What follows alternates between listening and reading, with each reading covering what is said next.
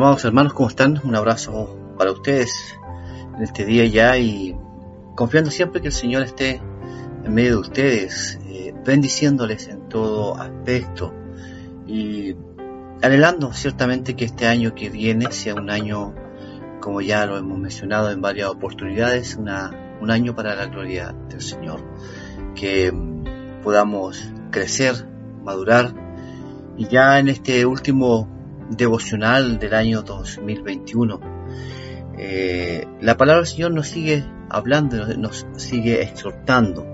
Y ahora eh, va a ser en el libro de Colosenses, libro de Colosenses, capítulo 1. La palabra del Señor ahí nos va a hablar en el texto del versículo 9 al versículo 12. Voy a leer el texto bíblico y ustedes ahí me acompañan escuchando la lectura. Dice, por eso, desde el día en que lo supimos, nos hemos dejado, no hemos dejado de orar por ustedes.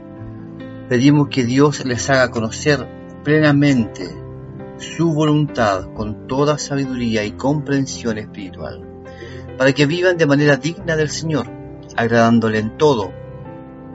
Esto implica dar fruto en toda buena obra, crecer en el conocimiento de Dios y ser fortalecidos en todo sentido con su glorioso poder. Así perseverarán con paciencia en toda situación, dando gracias con alegría al Padre. Él los ha facultado para participar de la herencia de los santos en el reino de la luz. Amén. Oremos a nuestro Señor. Amado Padre Celestial, te damos gracias porque aún Señor ya a puertas del año 2022, tú sigues Señor hablándonos con tu palabra, nos sigues exhortando, animándonos, dándonos la esperanza que necesitamos Señor. Y gracias Señor, y te pedimos también que abra nuestros corazones para que podamos entenderla, ponerla en práctica principalmente y poder Señor eh, servirte de todo corazón. En tu nombre oramos Señor. Amén. Hermanos queridos, la carta a los colosenses es una carta muy especial. Es una carta que ciertamente lo que quiere Pablo mencionarle a los hermanos es que entiendan claramente lo que significa Cristo, el que ellos son separados para servir a Dios, y a la vez también eh, nos muestra que eh, cada momento, de cada instante, tenemos a nuestro Señor Jesucristo viviendo en nosotros y guiando nuestros pasos hasta eh, el fin de los tiempos. Eh, nuestro hermano Pablo escribe esta carta eh, o esta parte de la carta, de primera parte como una oración, una oración de acción de gracias, principalmente por la vida de los de sus hermanos ahí en Colosas. Él parte diciendo, por eso desde el día en que lo supimos. Ciertamente, eh, en muchos textos bíblicos se menciona que Pablo no conoció a los hermanos de Colosas, sino que por carta le llegaba la información de cómo ellos estaban creciendo, ya eh, cómo ellos eh, aumentaban cada día más su fe y amor. El versículo 4 del capítulo 1 lo dice así. Pues hemos recibido, dice, noticias de su fe en Cristo Jesús y del amor que tienen por todos los santos. Era una iglesia que crecía en el amor y en la fe, una iglesia en la cual Pablo ciertamente admiraba mucho y les amaba mucho. Es por eso que parte del versículo 9, eh, diciendo en el día que lo supimos, en el día que nos llegó ese mensaje de fe y de amor que ustedes están teniendo entre los santos y la esperanza más aún ¿cierto? Eh, que fue reservada para ellos en el cielo, es que Él les escribe, ¿cierto? A, nuestros hermanos. Y una de las cosas principales que Pablo eh, también se caracteriza en cada una de sus cartas es que Él muestra que constantemente estaba orando por ellos.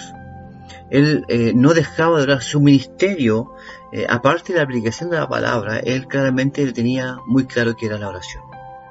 La oración, algo que eh, es importante la vida del ministerio o del ministro, ¿cierto? Eh, en este caso nuestro hermano Pablo era un apóstol y siempre se menciona al empezar algunas cartas. Por lo menos la mayoría de las cartas se lo menciona. Entonces en este contexto Él nos invita, invita y da gracias al Señor por los hermanos de Colosas, porque son hermanos que eh, crecen en el Señor y que una de las peticiones que Él hace en su oración es que les haga conocer plenamente la voluntad, la voluntad de Dios, obviamente, eh, pero con toda sabiduría y comprensión espiritual, no eh, alocadamente, no en la búsqueda desenfrenada de la voluntad de Dios eh, como una forma autosuficiente, ¿cierto?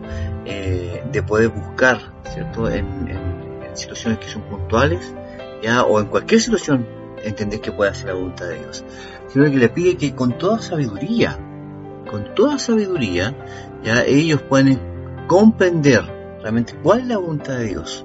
Y, la sabiduría es eh, ciertamente buscando la verdad, y la verdad está en la palabra de Dios, y orando. Pablo quiere que sus hermanos, al igual que él, sean hombres y mujeres de oración. Él quiere que hoy día ustedes y yo la iglesia sea una iglesia de oración, una iglesia que busque su palabra constantemente. Em, y una de las cosas que llama mucho la atención, que em, él eh, pide al Señor eh, que ellos tengan una manera de vivir muy distinta, eh, o siguen viviendo, mejor dicho, de una manera muy distinta a cómo están viviendo muchos otros, ¿cierto? Hermanos. Es por eso que nuestro hermano Pablo les dice a ellos, para que vivan de una manera digna del Señor. La única manera de vivir una vida acorde a la voluntad de Dios, a su palabra, al obedecer lo que Él quiere, efectivamente buscando toda sabiduría y comprensión espiritual pidiéndole al Padre, ¿cierto? A través de nuestro Señor Jesucristo. Y esa sabiduría espiritual la vamos a encontrar solamente en la palabra de Dios. Usted debe leer la palabra de Dios, no debe dejar de buscar y escuchar la voz de Dios para encontrar sabiduría para llevar su vida acorde a lo que el Señor quiere. Y Pablo le dice a los hermanos, para que vivan de manera digna del Señor. Y ahí empieza a, enumerar varias cosas. Primero dice agradándole en todo. O sea, todo lo que ustedes hagan debe ser eh, grato para el Señor.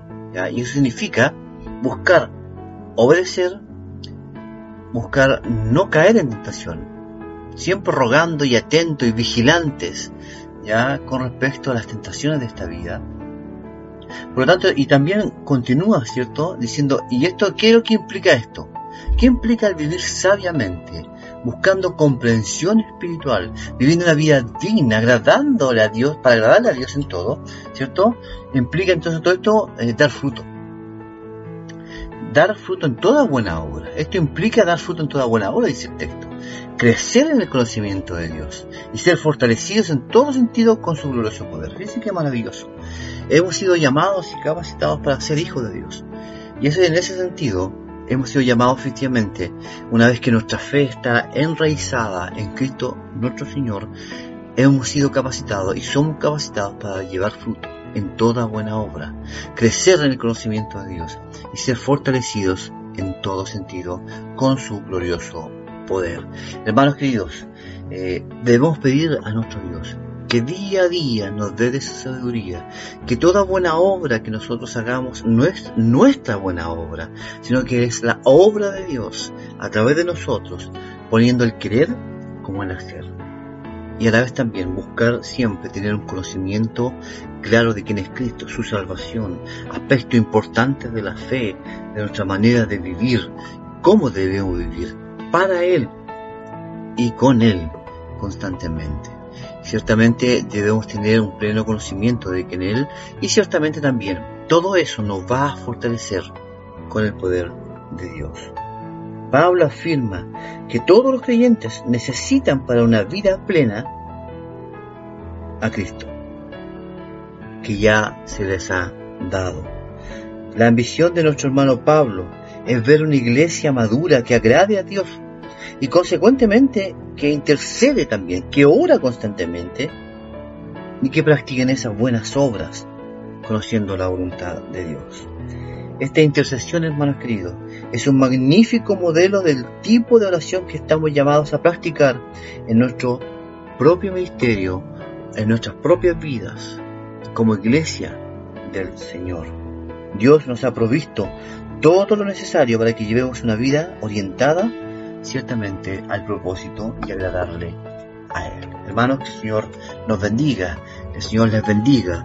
Y ya eh, hemos terminado esta serie de mensajes de devocionales, ya de eh, el peregrinaje, ¿cierto? De peregrinar en esta vida.